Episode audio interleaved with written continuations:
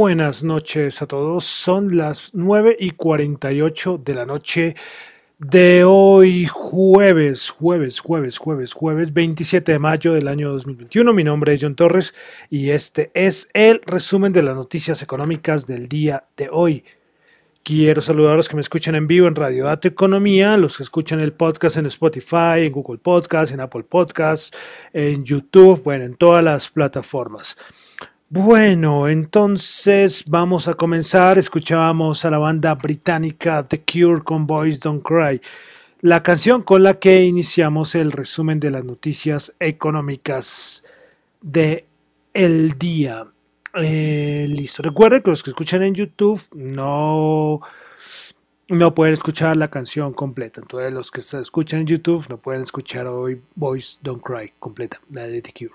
Listo, entonces vamos a empezar hoy un poquito tarde. Estábamos, eh, estaba, perdón, con Inversia, arroba Inversia. Muchas gracias a él porque me invitaron a hablar de criptomonedas. Y ustedes saben que, que me encanta el tema, el tema de las criptomonedas.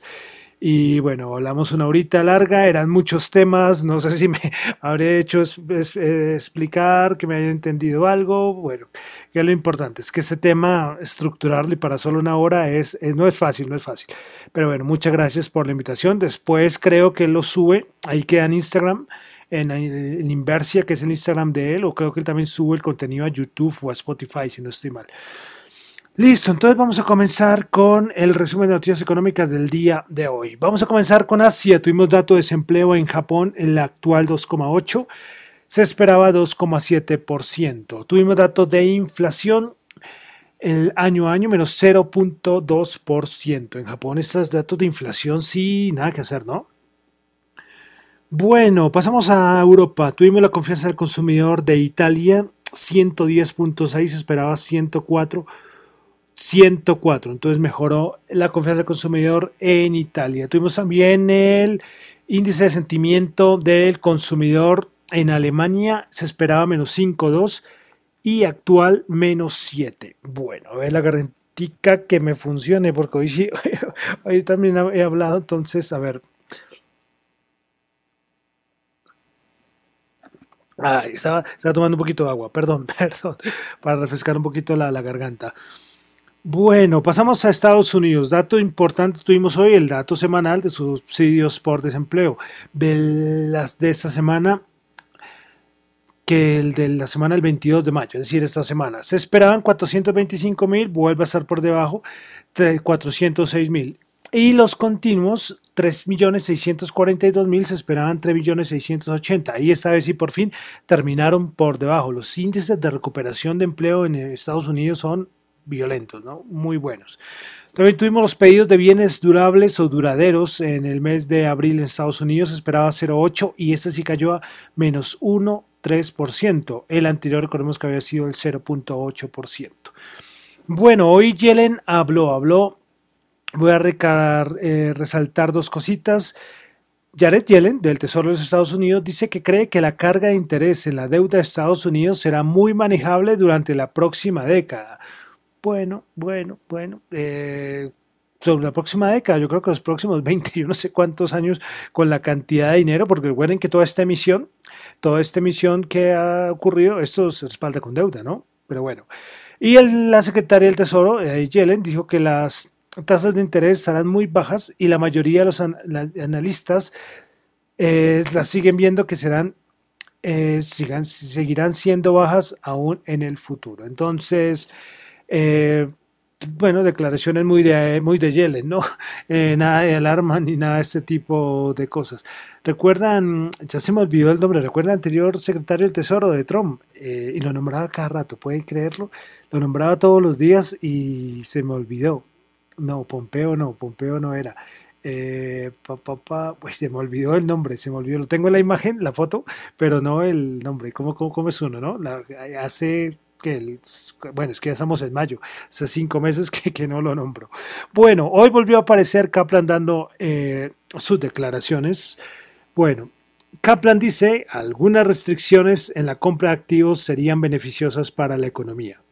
También Kaplan dice que quitar el pie del acelerador de la Reserva Federal, eh, perdón, él dice que hay que quitar el pie del acelerador de la Reserva Federal muy lentamente para controlar mejor los riesgos. Él siempre ha dicho, aparte de que se tiene que empezar a hablar de tapering muy pronto, él cada rato aclara que, que también tiene que hacerse con cuidado, ¿eh? y otros miembros de la FED, si no los mercados se desploman todos los mercados se desplomarían. Entonces hay que hacerlo con mucho tacto. Por eso cuando vaya a anunciar, si es que lo anuncian, lo del tapering, no sé cómo va a hacer esto, cómo, cómo hacerlo de una manera delicada. Y además sabiendo que Jerome Hayden Powell no es el mejor comunicador del mundo, ¿no? Ustedes ven cuando él habla, pues sí, eh, para esto yo creo que otras personas podrían hacer bien. Pero bueno, miraremos a ver. Primero saldrá en un comunicado, me imagino, ¿no? Cuando tomen esta decisión. Hoy también se habló mucho del plan de infraestructura. Hoy por ahí los republicanos dieron, hicieron como su propuesta a los demócratas sobre el plan de infraestructura. parece que la propuesta de los republicanos será alrededor de un billón de dólares, muy por debajo, lógicamente, de la propuesta de, el, de los demócratas. Bueno, vamos a pasar entonces a los mercados de una vez aquí en Colombia, es que, ¿qué, les digo aquí en Colombia? es en Colombia no es fácil, ¿eh? no es fácil, es acá pocas, pocas cosas, es decir, cuando salen datos macro importantes, pero de momento es que la situación, yo les repito lo de ayer, lo de ayer, es que el asunto de orden público es lo más importante en este momento en Colombia, a ver si los benditos bloqueos y paros siguen en reuniones, creo que mañana se vuelve a reunir el, el, gobierno con el comité del paro, pero vaya, por Dios, eh, no es fácil, no es fácil lo que está lo que, lo que está pasando. Entonces, por eso Colombia eh, lo dejo ahí, lo dejo ahí, porque no quiero decir historias tristes. Cosas tristes las comparto por Twitter, pero, pero no aquí. Después de un día voy a tomar la, decisión y pronto voy a llenar con media hora diciendo todo lo que, lo que ha afectado económicamente el paro. De pronto lo hago. Bueno, de los mercados tampoco es que tampoco hay muchas cosas. Eh, ¿Qué les puedo decir? que Bayer sigue en líos con Monsanto, hablo de, Europa, que Airbus tiene un montón de pedidos, lo cual benefició a Boeing. O sea, son noticias así, arresto algo importante de grandes negocios para los mercados, no. Y sí podríamos decir aquí en Colombia que ya mañana ya es el cambio del Colcap. Ya no volveré a decir Colcap, sino el MSSI Colcap Entonces vendrán rebalanceos de fin de mes, aunque este mes es fin de trimestre, los duros eh, son por ejemplo los trimestrales, los de marzo, los de junio, esos son duros. Mañana, bueno, aquí la pone Bolsa de Colombia, y pero los que también están por fuera eh, también tienen que estar pendientes. Y se me olvidó mencionarlo, mañana es el dato del PSE subyacente, lo cual es un dato muy, muy, pero muy importante. Este dato que mañana se va a revelar, porque es como el dato de inflación que más ve la Reserva Federal. Entonces, para que lo tengan en cuenta. De resto de mercados tampoco hay, hay mucha cosa. Se sigue ahí con ese letargo de, esos pequeños cambios. Nada, nada, nada, de verdad. Poca cosa. Pues entremos de una vez al Nasdaq 100 que bajó 44 puntos, menos 0,3%. 13.657. Principales ganadoras, Illumina 2,8%, Sirius XM Holdings 2,6% y Moderna 2,2%. Principales perdedoras, Dollar Tree menos 7,7%. Eh, Day menos 3,2% y Pinduoduo menos 3,1%. Vamos ahora al, al SP500. El SP500, a ver, el SP500 Hoy subió 0,12%, 4 puntos, 4.200. General Electric 7%, Ford 7%, Invesco 5,2%, Preparas perdedoras Dollar Tree menos 7,7%, eBay menos 3,1%, Pinnacle menos 2,5%. Vamos al Dow Jones. El Dow Jones el día de hoy subió 141 puntos, 0,4%, 34.464. Prepara ganadores del día, tuvimos a Boeing, lo que les decía, es que es una noticia muy buena de Airbus y que saben cómo esto le, le pega. Eh, entonces Boeing también subió, también subió hoy el 3,8%.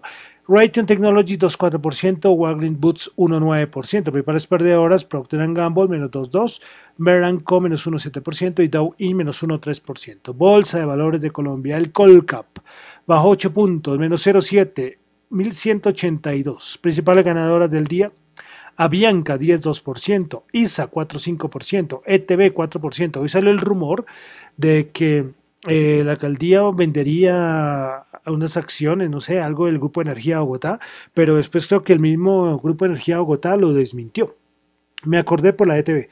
Bueno, eh, principales perdedoras, Promigas menos 10%, preferencial Grupo Argos menos 10% y preferencial Semargos menos 9,9%. Yo se lo voy a decir, no es ninguna recomendación de inversión, que si en algún momento esto rebota, estos precios estaríamos como en, en, rebaja, ¿no?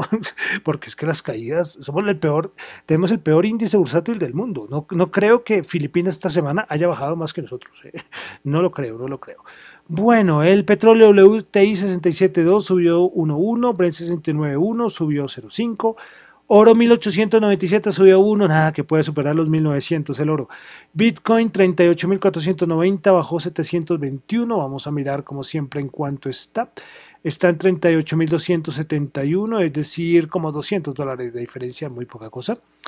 Eh, de criptomonedas, noticias, el CEO de Binance eh, dijo hoy una frase, dijo que los gobiernos no deben ver a las criptos como una amenaza Ay, no todos los gobiernos ven a las criptomonedas con amenaza, ¿eh? eso vale aclararlo. Algunos sí, porque es que la Reserva Federal y el dólar es como el enemigo, del, lo ven como el enemigo del, del, Bitcoin y las criptomonedas. Eh, yo creo que vamos a tener en un futuro no muy lejano vamos a tener una guerra de CBDCs, es decir, de criptomonedas centralizadas. Eso es lo que yo veo. El Bitcoin yo no lo veo ahí. De pronto los stablecoins, de pronto, pero el Bitcoin yo no lo veo metido en esa guerra, ni el Ethereum tampoco. Bueno, Jamie Dimon, el CEO de JP Morgan, dijo, el consejo personal para las personas es que se alejen de las criptomonedas. Esto lo dice, dice Jamie Dimon. Y ayer les dije que había un inversionista muy famoso, pero se me fue el nombre ayer y no lo conseguí y hoy fue que lo volví a ver y hoy, no esta vez sí lo voy a, lo voy a resaltar acá.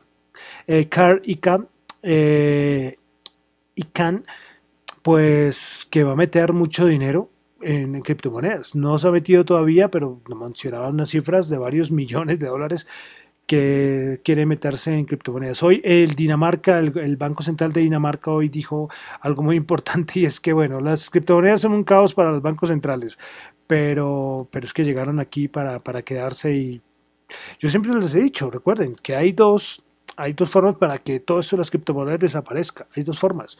Primero, que se vaya la energía y el Internet en todo el mundo al mismo tiempo. ¿Ok? Esa es una manera. Y la segunda es que surja una supercomputadora cuántica con poder inmenso para poder hackear la, la blockchain. Es lo único. Y esta segunda no lo garantiza. La primera creo que sí garantiza, que se vaya el internet y la luz en todo el mundo al mismo tiempo. Pues ¿saben qué pasaría? Se va la luz y el internet al mismo tiempo en todo el mundo.